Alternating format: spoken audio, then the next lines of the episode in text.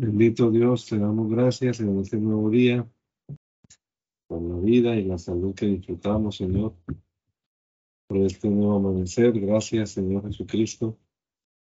Estamos agradecidos por esta oportunidad que nos da una vez más de poder empezar nuestro día con tu palabra, leyéndola, y esperamos que obres en medio nuestro, Señor, que nos mucho entendimiento y sabiduría para comprender tu palabra, ponerla en práctica en nuestra vida.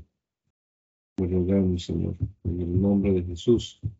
Amén y amén. Leemos entonces la palabra del Señor y estamos en Números capítulo 2. Números capítulo 2. En la versión Dios habla hoy.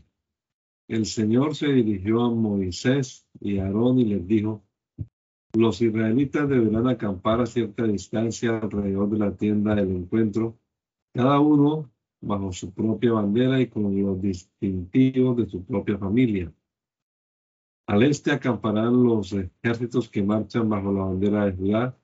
El ejército de la tribu de Judá tiene como jefe a Naasón, hijo de Aminadab, y según el censo se compone de 74.600 hombres. Junto a ellos acampará el ejército de la tribu de Isaacar, que tiene como jefe a Natanael, hijo de Suar, y que según el censo se compone de 54.400 hombres. También acampará con ellos el ejército de la tribu de Saulón, que tiene como jefe a Eliab, hijo de Elón, y que según el censo se compone de 57.400 hombres. De esta manera, el campamento de Judá se compondrá de tres ejércitos con un total de 186.400 hombres que marcharán al frente de los israelitas. Al sur acamparán los ejércitos que marchan bajo la bandera de Rubén el ejército de la tribu de Rubén tiene como jefe a Elisur, hijo de Sedeur, y según el censo se compone de 46.500 hombres. Junto a ellos acampará el ejército de la tribu de Simeón, que tiene como jefe a Semuel, hijo de Surizadai, y que según el censo se compone de 59.300 hombres. También acampará con ellos el ejército de la tribu de Gad, que tiene como jefe a Eliasaf, hijo de Reuel, y que según el censo se compone de 45.650 hombres. De esta manera, el campamento de Rubén se compondrá de tres ejércitos con un total de 151.450 hombres que marcharán en segundo lugar. Los levitas marcharán enseguida entre los cuatro campamentos, llevando con ellos la tienda del encuentro. Los cuatro campamentos marcharán uno tras otro en el orden en que haya acampado y bajo su propia bandera. Al oeste acamparán los ejércitos que marchan bajo la bandera de Efraín. El ejército de la tribu de Efraín tiene como jefe a Elisamá, hijo de Amiud, y según el censo se compone de 40.500 hombres. Junto a ellos acampará el ejército de la tribu de Manasés, que tiene como jefe a Gamaliel, hijo de Pedasur, y que según el censo se compone de 32.200 hombres. También acampará con ellos el ejército de la tribu de Benjamín, que tiene como jefe a Abidán, hijo de Gildoní, y que según el censo se compone de 35.400 hombres. De esta manera, el campamento de Efraín se compondrá de tres ejércitos con un total de 108.100 hombres que marcharán en tercer lugar. Al norte acamparán los ejércitos que marchan bajo la bandera de Dan. El ejército de la tribu de Dan tiene como jefe a, a hijo de Amisai, y según el censo se compone de 62.700 hombres. Junto a ellos acampará el ejército de la tribu de Aser, que tiene como jefe a Pagiel, hijo de Ocrán, y que según el censo se compone de 41.500 hombres.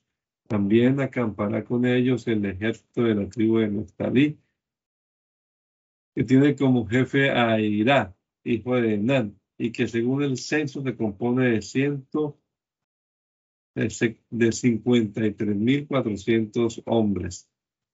De esta manera, el campamento de Edán se compondrá de tres ejércitos con un total de 157.600 hombres que cerrarán la marcha tras su bandera.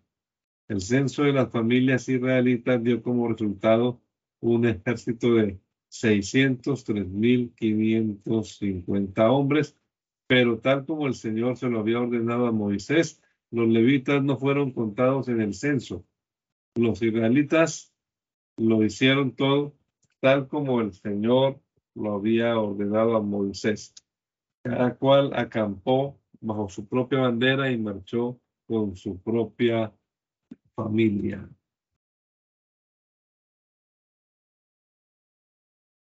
El tiempo en que el Señor habla a Moisés en los montes tienen los descendientes de Aarón y Moisés eran estos. Los hijos de Aarón, Nadab, que era el mayor, Abiú, Eleazar e Itamar. Los cuatro fueron consagrados y ordenados para oficiar como sacerdotes, pero Nadab y Abiú murieron delante del Señor porque en el desierto de Sinaí lo pusieron un fuego delante del Señor, un fuego extraño. Ellos no tuvieron hijos, entonces Eleazar e Itamar ejercieron el sacerdocio bajo la vigilancia de Aarón, su padre. El Señor se dirigió a Moisés y le dijo, llama a los de la tribu de Leví para que se pongan a las órdenes del sacerdote Aarón y les sirvan.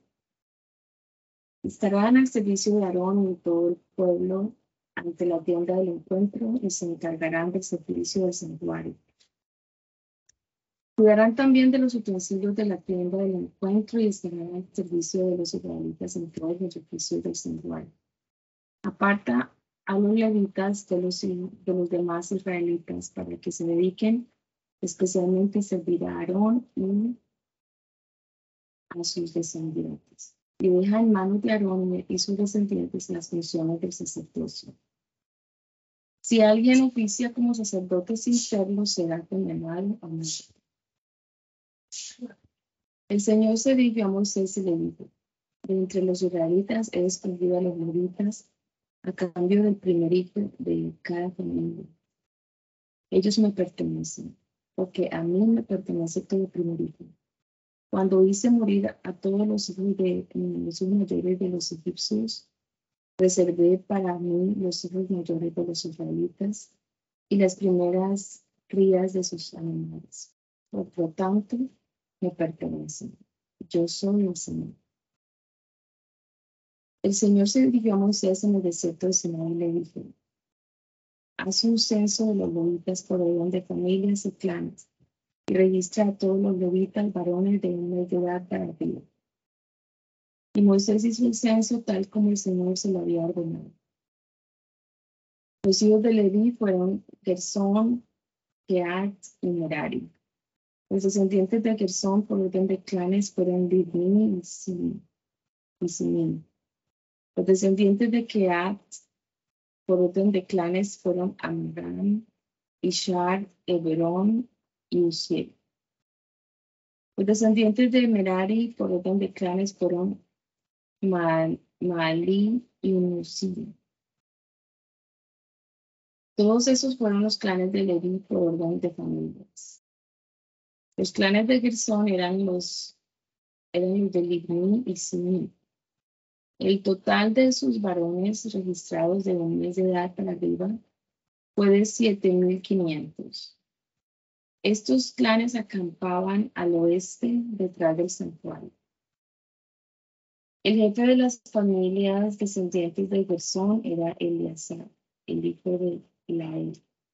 En la tienda del encuentro ellos se encargaban del cuidado del santuario, la tienda de, sus, de su cubierta de pieles, de la cortina que estaba a la entrada de la tienda, de las cortinas del patio, de la cortina que está en la entrada del patio que rodea el santuario y el altar, y de las cuerdas correspondientes.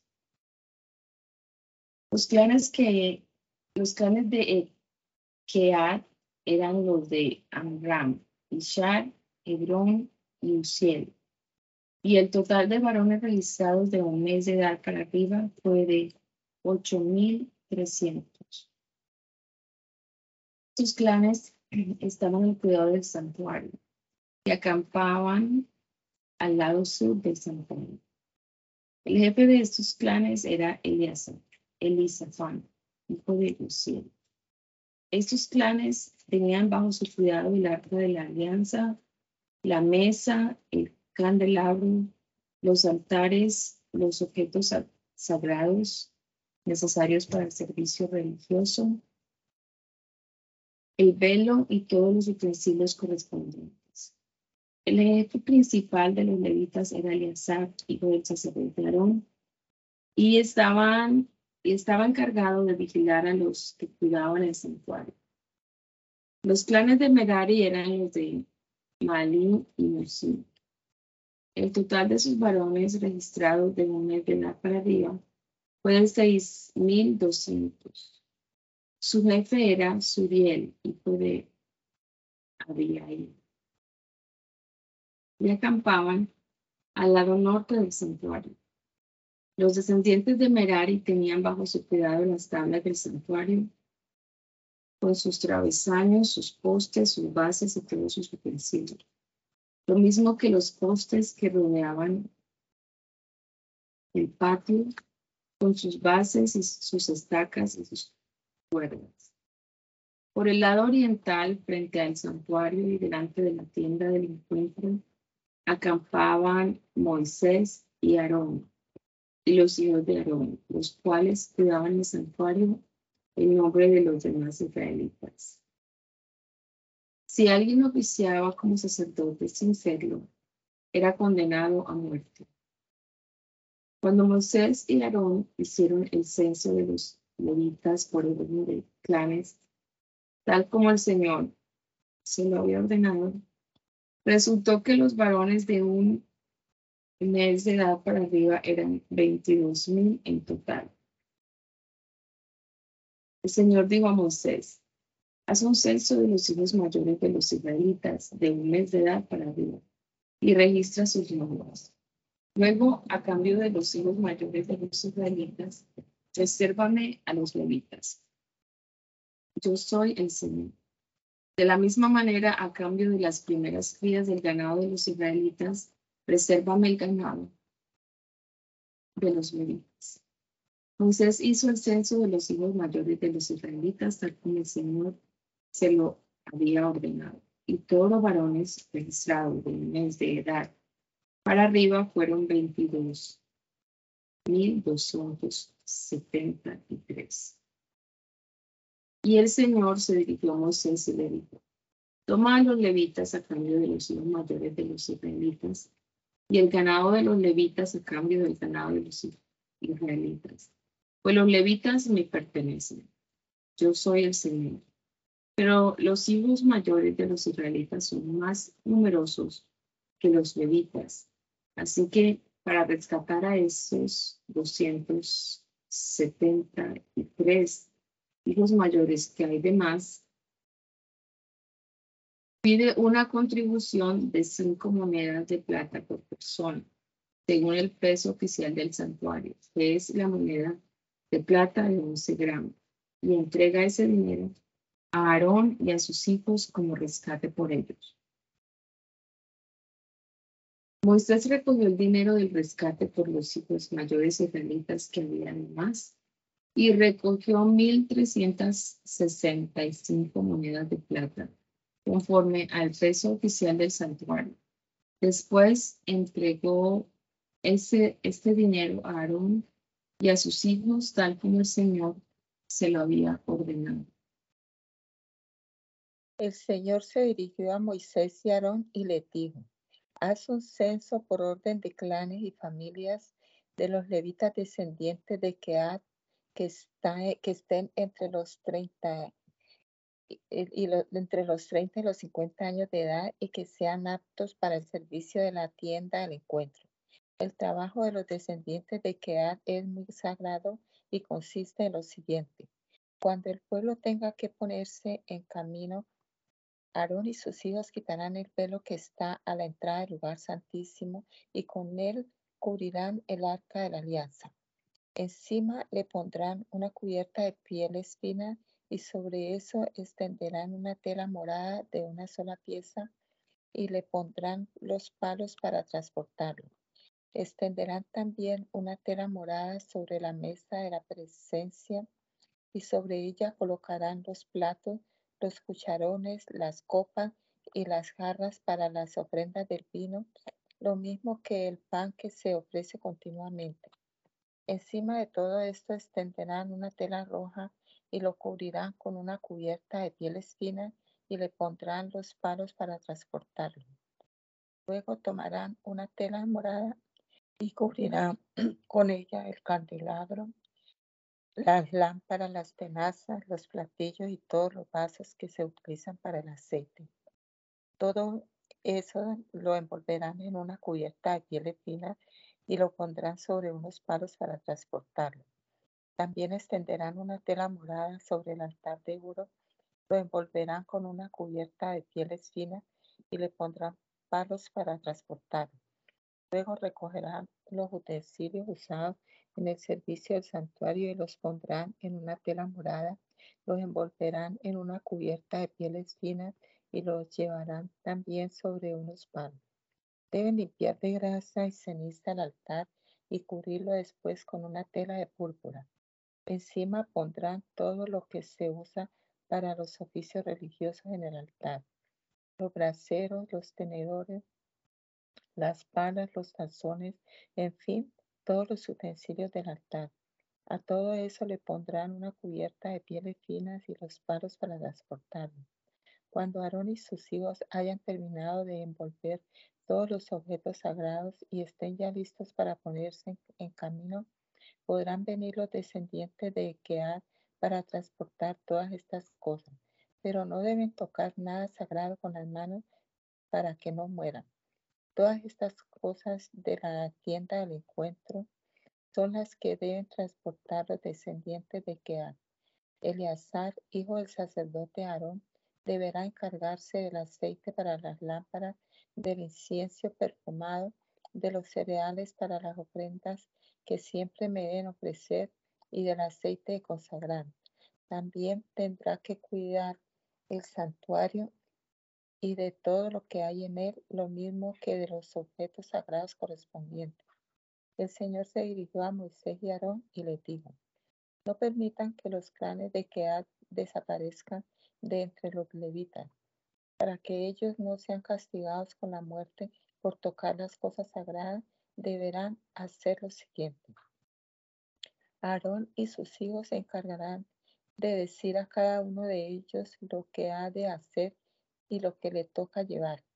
Así ellos no tendrán que entrar en ningún momento a ver las cosas sagradas y tampoco morirán. El Señor se dirigió a Moisés y le dijo, haz también un censo por orden de clanes y familias de los descendientes de Gersón, que estén entre los 30 y los 50 años de edad y que sean aptos para el servicio de la tienda del encuentro. El trabajo de los descendientes de Gersón será el siguiente.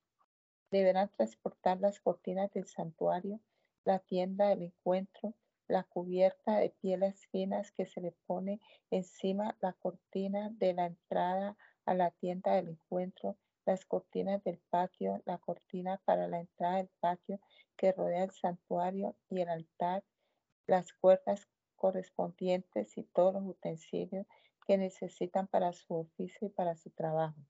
Aarón y sus hijos dirigirán a los descendientes de Gersón en los trabajos que han de hacer y en las cosas que han de transportar. Ustedes los harán responsables de lo que ellos hayan de hacer. Este es el servicio de los clanes de los descendientes de Gerson. Este es el servicio que los clanes de los descendientes de Gerson han de prestar en la tienda del encuentro bajo la dirección de Itamar, hijo del sacerdote Aram. Haz también un censo de los descendientes de Merari por orden de clanes y familia. Registra a todos los que tengan entre 30 y 50 años de edad, es decir, que sean aptos para el servicio de la tienda del encuentro. Su trabajo en relación con la tienda del encuentro será el de transportar las tablas del santuario, los travesaños, los postes, las bases, los postes del patio que rodea el santuario con sus bases, estacas y cuerdas y todo lo que necesitan para su trabajo. Tú deberás decirle a cada uno exactamente qué cosas ha de transportar. Este es el trabajo en relación con la tienda del encuentro que será a cargo de los clanes descendientes de Merari y que se hará bajo la dirección de Itamar, hijo del sacerdote Aarón. Moisés y Aarón y los jefes del pueblo hicieron el censo por orden de clanes y familias de los descendientes de Keat, que estaban entre los 30 y los 50 años de edad y eran aptos para el servicio de la tienda del encuentro y los hombres registrados fueron 2.750 en total. Este fue el número de los descendientes de Keat que podían prestar servicio en la tienda del encuentro según el censo que hicieron. Moisés y Aarón y conforme a la orden que el Señor había dado a Moisés. Los descendientes de Gersón por orden de clanes y familias que estaban entre los 30 y los 50 años de edad y que eran aptos para el servicio de la tienda del encuentro fueron 2.630. Este fue el número de los descendientes de Gersón que podían prestar servicio en la tienda del encuentro según el censo que hicieron Moisés y Aarón por orden del Señor los descendientes de Merari por orden de clanes y familias que estaban entre los 30 y los 50 años de edad y que eran aptos para el servicio a la tienda del encuentro fueron 3.300. Este fue el número de los descendientes de Merari que podían prestar servicio en la tienda del encuentro según el censo que hicieron Moisés y Aarón y conforme a la orden que el Señor había dado a Moisés. El número total de levitas contados por Moisés y Aarón y los jefes de Israel por orden de clanes y familias que estaban entre los 30 y los 50 años de edad y que eran aptos para el servicio de la tienda del encuentro fue de 8.580. Este censo se hizo según el orden que el Señor había dado a Moisés y a cada uno se le dio lo que tenía que hacer, se le dijo lo que tenía que hacer y lo que le tocaba llevar tal como el Señor se lo había ordenado a Moisés. El Señor se dirigió a Moisés y le dijo, ordena a los israelitas que saquen fuera del campamento a todas las personas que tengan lepra, o que sufran de flujo, o que hayan quedado impuras por tocar un cadáver. Que los saquen afuera del campamento, fuera del campamento, sean hombres o mujeres, así no harán impuro el campamento donde yo vivo en medio de ellos. Los israelitas obedecieron la orden que el Señor dio a Moisés y sacaron fuera del campamento a aquellas personas. El Señor se dirigió a Moisés y le dijo, di a los israelitas los siguientes, cada un hombre, cada un hombre o una mujer es infiel al Señor y causa algún, ah, perdón, cuando, cuando un hombre o una mujer es infiel al Señor y causa algún prejuicio a otra persona, comete un pecado y deberá reconocerlo. Además deberá dar a la persona perjudicada como compensación el equivalente al daño causado más una quinta parte. Si la persona perjudicada ya ha muerto y no hay ningún pariente cercano a quien darle la compensación, esta será para el Señor y en beneficio del sacerdote. Además, el carnero que el sacerdote deberá ofrecer para obtener el perdón por el pecado de esa persona. Toda contribución o ofrenda de los israelitas que los israelitas consagren al Señor y que lleven ante el sacerdote será para el sacerdote. Todo lo que se consagre al Señor y se le lleve al sacerdote será para el sacerdote. Señor se dirigió a Moisés y le dijo, di a los israelitas lo siguiente, puede darse el caso de que una mujer sea infiel a su marido y tenga relaciones con otro hombre sin que su marido lo sepa, y que aunque ella cometa este acto que la hace impura, no haya pruebas de ello, y la cosa quede oculta por no haber sido ella sorprendida en el acto mismo. En ese caso, puede ser que el marido se ponga celoso por causa de su mujer, pero también puede darse el caso de que el marido se ponga celoso aun cuando su mujer sea inocente. En ambos casos, el marido llevará a su mujer ante el sacerdote y presentará como ofrenda por ella dos kilos de harina de cebada. Pero no derramará aceite ni incienso sobre la harina, pues es una ofrenda por causa de celos, una ofrenda para poner al descubierto un pecado. El sacerdote hará que la mujer se acerque y la presentará al Señor. Luego tomará un poco de agua sagrada de una vasija de, barro y mezclará con ella un poco de polvo del suelo del santuario.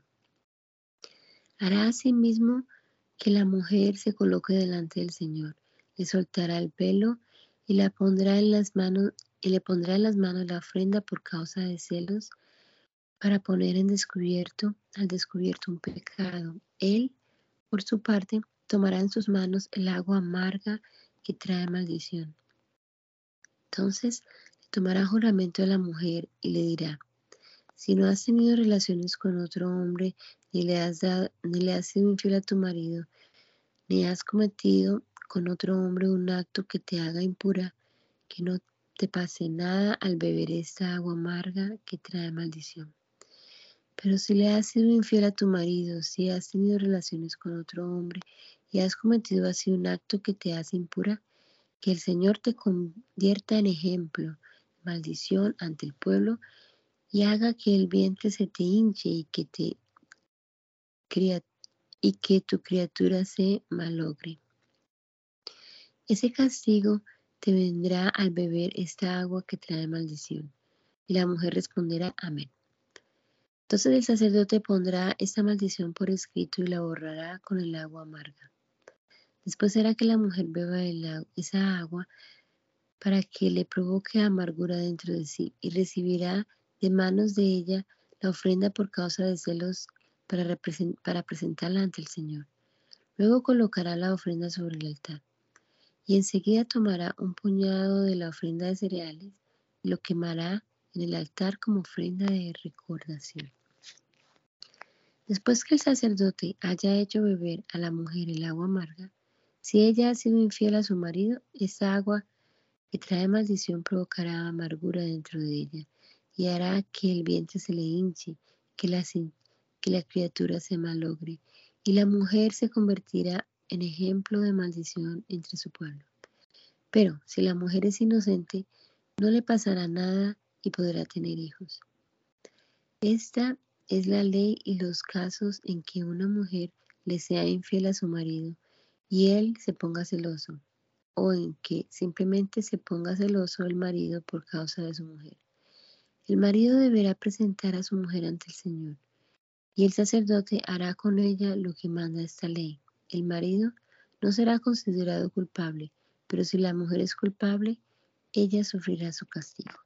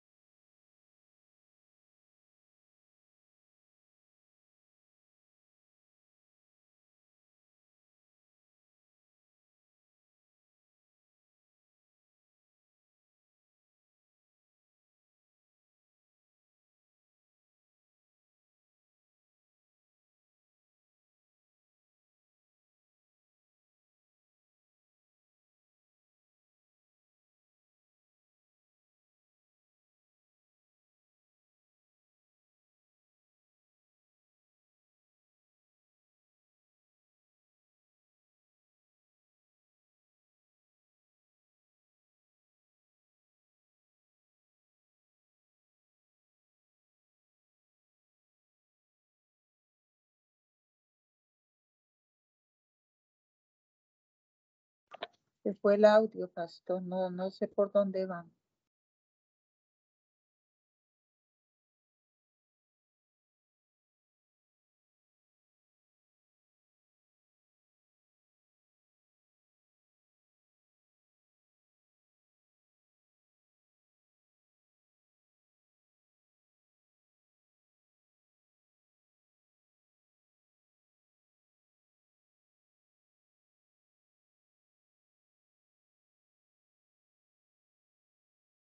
Hermana Luz, ¿me oye?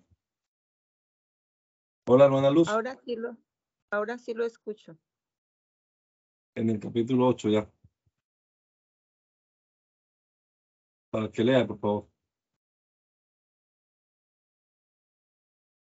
Comienzo el 8. Sí, señora. El Señor se dirigió a Moisés y le dijo, dile a Aarón que cuando acomode las lámparas haga que su luz dé hacia el frente del candelabro. Aarón acomodó las lámparas de modo que alumbraran hacia el frente del candelabro. El candelabro estaba hecho de oro labrado a martillo desde su base hasta la punta de sus pétalos. Moisés hizo el candelabro según el modelo que el Señor le había mostrado.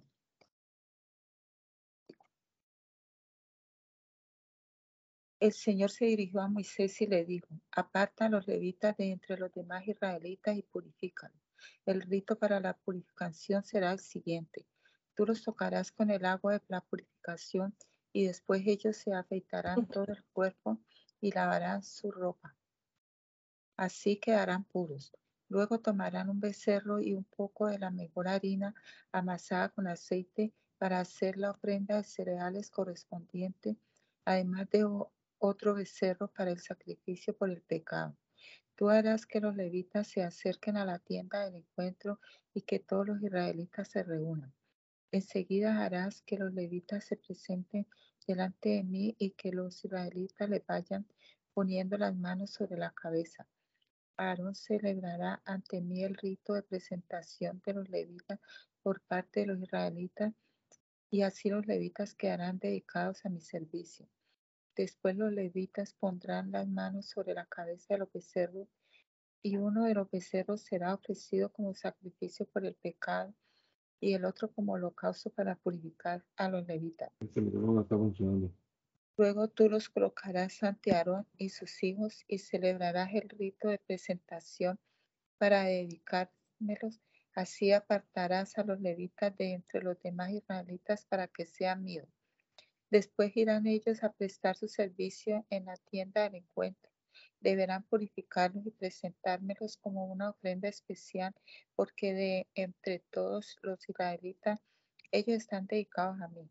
Yo les he aceptado a, cambio de todos los primeros hijos de los israelitas, porque a mí me pertenecen todos los primeros hijos de los israelitas, así como las primeras crías de sus animales. Cuando hice morir a los hijos mayores de los egipcios, reservé para mí los hijos mayores de los israelitas, pero a cambio de ellos acepté a los levitas. Yo escogí a los levitas de entre los demás israelitas y se los entregué a Aarón y a sus hijos para que en nombre de los israelitas se encarguen del servicio en la tienda del encuentro y obtengan el perdón del Señor para los israelitas.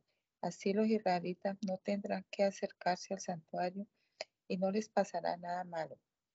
Moisés y Aarón, Moisés, Aarón y todo el pueblo de Israel cumplieron lo que el Señor ordenó a Moisés con respecto a los levitas.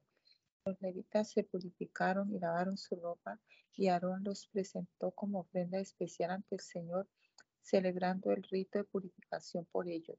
Después de todo esto, los levitas fueron a cumplir con sus deberes en la tienda del encuentro bajo la vigilancia de Aarón y sus hijos. Tal como el Señor se lo ordenó a Moisés, así se hizo con los levitas. El Señor se dirigió a Moisés y le dijo, los levitas deben comenzar a presentar su servicio en la tienda del encuentro a los 25 años de edad y retirarse de servicio a los 50. Después de esa edad podrán ayudar a sus compañeros en sus oficios en la tienda del encuentro, pero no prestar servicio regular. Así deberás organizar el servicio de los levitas. Amén. ¿Me está oyendo, hermana? Hola. Ok.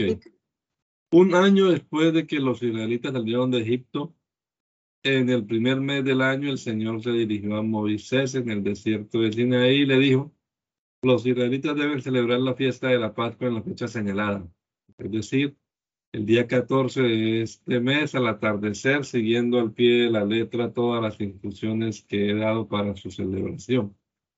Entonces Moisés ordenó a los israelitas que celebraran la Pascua y ellos lo hicieron así el día 14 de aquel mes al atardecer en el desierto del Sinaí, haciendo todo tal como el Señor se lo había ordenado a Moisés. Pero había unos hombres que estaban impuros por haber tocado un cadáver y por eso no pudieron celebrar la Pascua aquel día. Estos fueron a ver a Moisés y Aarón en el mismo día y le dijeron a Moisés, nosotros hemos tocado un cadáver y por lo tanto estamos impuros. ¿Acaso no se nos va a permitir presentar al Señor la ofrenda en la fecha señalada junto con los demás israelitas? Moisés les respondió, esperen a que reciba yo instrucciones del Señor en cuanto a ustedes. El Señor se dirigió a Moisés y le dijo, di a los israelitas lo siguiente, todos ustedes y sus descendientes deben celebrar la Pascua en mi honor. Los que estén impuros por haber tocado un cadáver o los que se encuentren lejos de viaje, lo celebrarán el día 14 del mes segundo al atardecer. Deben comer el cordero con hierbas amargas y pan sin levadura, y no dejar nada para el día siguiente ni quebrarle ningún hueso. Celebren la Pascua siguiendo toda la instrucción que he dado. Pero el que deje de celebrar la Pascua a pesar de estar puro y no encontrarse de viaje, deberá ser eliminado de entre su gente. Y puesto que no presentó al Señor la ofrenda en la fecha señalada, recibirá el castigo por su pecado. Los extranjeros que vivan entre ustedes deberán celebrar la Pascua en mi honor conforme a todas las instrucciones que he dado. Las mismas normas valdrán tanto para los extranjeros como para los nacidos en el país. El día en que instalaron el santuario, es decir, la tienda de la alianza, la nube lo cubrió. Y, a- y desde el atardecer aparecía sobre el santuario una especie de fuego que duraba hasta el amanecer. Así sucedía siempre. De día la nube cubría la tienda y de noche se veía una especie de fuego. Cuando la nube se levantaba encima de la tienda, los israelitas se ponían en camino. Y en el lugar donde la nube se detenía, ya acampaban. Cuando el Señor ordenaba los israelitas se ponían en camino o acampaban y así se quedaban todo el tiempo que la nube permanecía sobre el santuario. Si la nube se quedaba sobre el santuario bastante tiempo, los israelitas detenían su marcha para ocuparse del servicio del Señor. Y si la nube se quedaba sobre el santuario unos, solo unos cuantos días, a una orden del Señor se ponían en camino y a otra orden suya se detenían. A veces la nube se quedaba solo por la noche y por la mañana se levantaba, entonces ellos se ponían en camino. Lo mismo de día que de noche, cuando la nube se levantaba, ellos se ponían en camino. Y si la nube se detenía sobre el santuario un par de días, un mes o un año, los israelitas acampaban y no seguían adelante. Pero en cuanto la nube se levantaba, en cuanto la nube se levantaba, ellos seguían su viaje.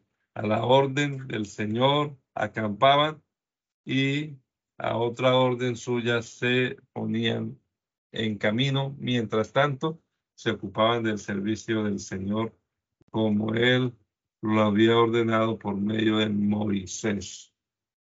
El Señor se dirigió a Moisés y le dijo, haz dos trompetas de plata labrada a martillo, las cuales te servirán para reunir a la gente y para dar la señal de partida.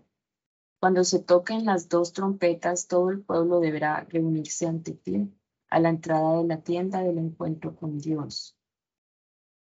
Pero cuando se toque una sola, se reunirán solamente los principales jefes de tribu. Cuando el toque de trompetas vaya acompañado de fuertes gritos, se podrán, se pondrán en camino los que estén acampados en el lado este. Y al segundo toque se pondrán en camino los que estén acampados en el lado sur. El toque de trompetas acompañado de gritos será la señal de partida. El simple toque de trompeta será la señal para que se reúna la gente. Los encargados de tocar las trompetas serán los sacerdotes, los descendientes de Aarón. Esta será para ustedes una ley permanente. Cuando un enemigo los ataque en su propio territorio y ustedes tengan que salir a pelear, toquen las trompetas y lancen fuertes gritos. Así yo, el Señor su Dios, me acordaré de ustedes y los salvaré de sus enemigos. Toquen también las trompetas en días alegres, como los días de fiesta o de luna nueva, cuando ofrecen holocaustos y sacrificios de reconciliación. Así yo me acordaré de ustedes, yo soy el Señor su Dios. El día 20 del mes segundo el día 20 del mes, del mes segundo del segundo año, se levantó la nube de encima del santuario de la alianza. Los israelitas se pusieron en marcha partiendo del desierto de Sinaí. La nube se detuvo en el desierto de Parán, tal como el Señor lo había ordenado por medio de Moisés en primer lugar iban los ejércitos que marchaban bajo la bandera de Judá y que tenían como jefe a Naasón, hijo de Aminadab. Al frente del ejército de la tribu de Isaacar estaba Natanael, hijo de Suar. Al frente del ejército de la tribu de Zabulón estaba Eliab, hijo de Elón. Entonces desarmaron el santuario y los descendientes de Gersón y de Merari, que eran los encargados de transportarlo, se pusieron en camino. Enseguida iban los ejércitos que marchaban bajo la bandera de Rubén y que tenían como jefe a Elisur, hijo de Sedeú. Al frente del ejército de la tribu de Simeón estaba Selumiel, hijo de Surizadai. Al frente del ejército de la tribu de Gad estaba Eliasab, hijo de Reuel. Enseguida iban los descendientes de Keat, que llevaban los utensilios sagrados. Cuando ellos llegaban, ya encontraban el santuario instalado. Después seguían los ejércitos que marchaban bajo la bandera de Efraín y que tenían como jefe a Elisam, Elisama, hijo de Amiúd. Al frente del ejército de la tribu de Manasés estaba Gamaliel, hijo de Pedasur. Al frente del ejército de la tribu de Benjamín estaba Abidán, hijo de Gidón. Por último, detrás de los otros ejércitos, seguían los que marchaban bajo la bandera de Dan y que tenían como jefe a Ayeser, hijo de Amisadai. Al frente del ejército de la tribu de Aser estaba Pagiel, hijo de Ocrán. Al frente del ejército de la tribu de Neftalí estaba Aira, hijo de Enán. Este era el orden que seguían los ejércitos israelitas cuando se ponían en camino. Un día Moisés le dijo a su cuñado Obad. Un día Moisés le dijo a su cuñado Obad, hijo de Reuel el Madianita, nosotros nos vamos al país que el Señor ha prometido darnos. Ven con nosotros y te trataremos bien.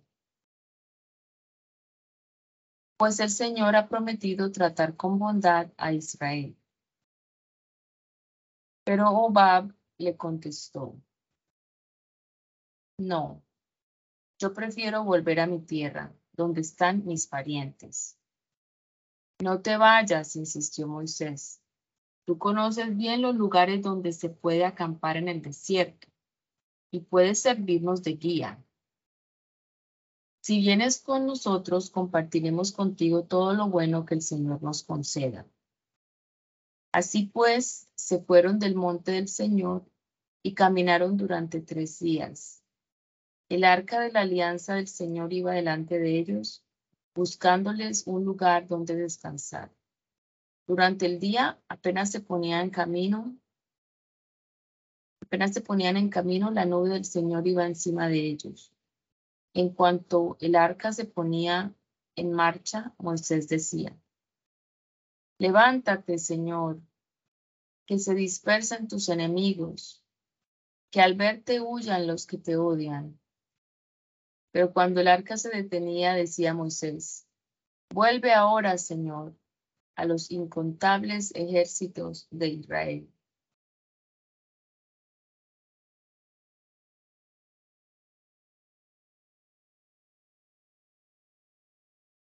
Luz. Un día los israelitas se pusieron a murmurar contra el Señor debido a las dificultades por las que estaban pasando. Al oírlos, el Señor se enojó mucho y les envió un fuego que incendió los alrededores del campamento. El pueblo gritó pidiendo ayuda a Moisés y Moisés rogó al Señor por ellos. Entonces el fuego se apagó. Por eso aquel lugar se llamó Taberá, porque allí el fuego del Señor ardió contra ellos. Entre los israelitas se había mezclado gente de toda clase que solo pensaba en comer, y los israelitas, dejándose llevar por ellos, se pusieron a llorar y a decir, ojalá tuviéramos carne para comer. ¿Cómo nos viene a la memoria el pescado que comíamos gratis en Egipto? Y también comíamos pepinos, melones, puerros, cebollas y ajo. Pero ahora nos estamos muriendo de hambre y no se ve otra cosa que maná. El maná era parecido a la semilla del cilantro, tenía un color amarillento como el de la resina y sabía torta de harina con aceite. La gente salía a recogerlo y luego lo molían o machacaban y lo cocinaban o lo preparaban en forma de pan. Por la noche, cuando caía el rocío sobre el campamento, caía el maná. Moisés oyó que los israelitas y sus familiares lloraban a la entrada de sus tiendas. El Señor estaba muy enojado y Moisés también se disgustó y le dijo al Señor, ¿Por qué me tratan mal a mí, que soy tu siervo? ¿Qué tienes contra mí que me has hecho cargar con este pueblo?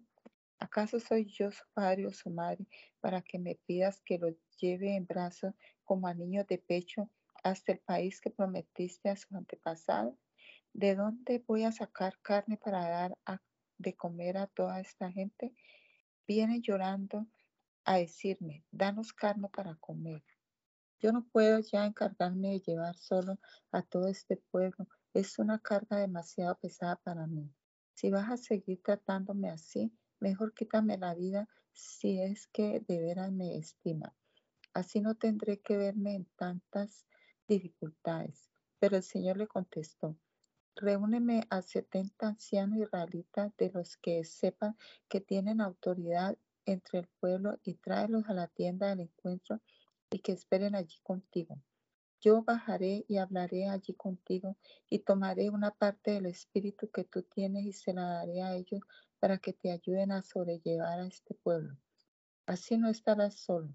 Luego manda al pueblo que se purifique para mañana y comerán carne. Ya los he oído llorar y decir, ojalá tuviéramos carne para comer. Estábamos mejor en Egipto. Pues bien, yo les voy a dar carne para que coman, y no solo un día o dos, sino ni cinco o diez o veinte. No, comerán carne durante todo un mes hasta que les salga por las narices y les dé asco, porque me han rechazado a mí, el Señor, que estoy en medio de ellos, y han llorado y han dicho ante mí, ¿para qué salimos de Egipto? Entonces Moisés respondió, el pueblo que viene conmigo es de seiscientos mil hombres de a pie y dices que nos vas a dar, a dar a comer carne durante un mes entero. donde hay tantas ovejas y vacas que se puedan matar y que alcancen para todos, aun si le diéramos todo el pescado del mar, no les alcanzaría. Pero el Señor le contestó, ¿crees que es tan pequeño mi poder? Ahora vas a ver si se cumple o no lo que he dicho. Moisés salió y contó al pueblo lo que el Señor le había dicho y reunió setenta ancianos israelitas y los colocó alrededor de la tienda. Entonces el Señor bajó en la nube y habló con Moisés. Luego tomó una parte del espíritu que Moisés tenía y se lo dio a los setenta ancianos. En cuanto el espíritu reposó sobre ellos, comenzaron a hablar como profetas, pero esto no volvió a repetirse dos hombres, el uno llamado Eldad y el otro Medad, habían sido escogidos, escogidos entre los setenta, pero no fueron a la tienda, sino que se quedaron en el campamento. Sin embargo, también sobre ellos reposó el Espíritu y comenzaron a hablar como profetas en el campamento. Entonces un muchacho fue corriendo a decirle a Moisés, Eldad y Medad están hablando como profetas en el campamento.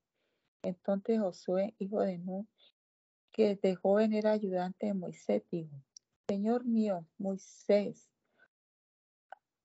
mm, Señor mío, Moisés, prohíbeles que lo hagan. Pero Moisés le contestó, ya está celoso de mí. Ojalá el Señor le diera su espíritu a todo su pueblo y todos fueran profetas. Entonces Moisés y los ancianos de Israel volvieron al campamento. El Señor hizo que soplara del mar un viento que trajo andar de cornices, las cuales cayeron en el campamento y sus alrededores, cubriendo una distancia de hasta un día de camino alrededor del campamento y formando un tendido de casi un metro de altura. Todo ese día y toda la noche y todo el día siguiente, la gente estuvo recogiendo cornices.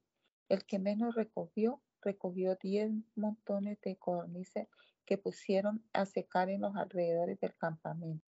Pero apenas estaban masticando los israelitas la carne de las cornices cuando el Señor se enfureció contra ellos y los castigó, haciendo morir a mucha gente. Por eso le pusieron a ese lugar el nombre de Kibrot Ataba, porque ellos enterraron a los, a los que solo pensaban en comer de Kibrot todavía de Kibrot Ataba, Ataba siguió el pueblo su camino hasta Hazerot y allí se quedó. Gracias, Señor Jesús, por ese rato que pasamos aquí leyendo tu palabra el día de hoy. Rogamos, Señor, que nos ayudes a ponerla en práctica, que podamos comprender lo que leemos y rogamos también, mi Dios, que seas tú obrando en nuestra vida el día de hoy, guiándonos en todo en este inicio de semana. Que tu gracia y tu favor sea sobre cada uno de nosotros. Te lo rogamos en el nombre poderoso de Jesús. Amén. Amén.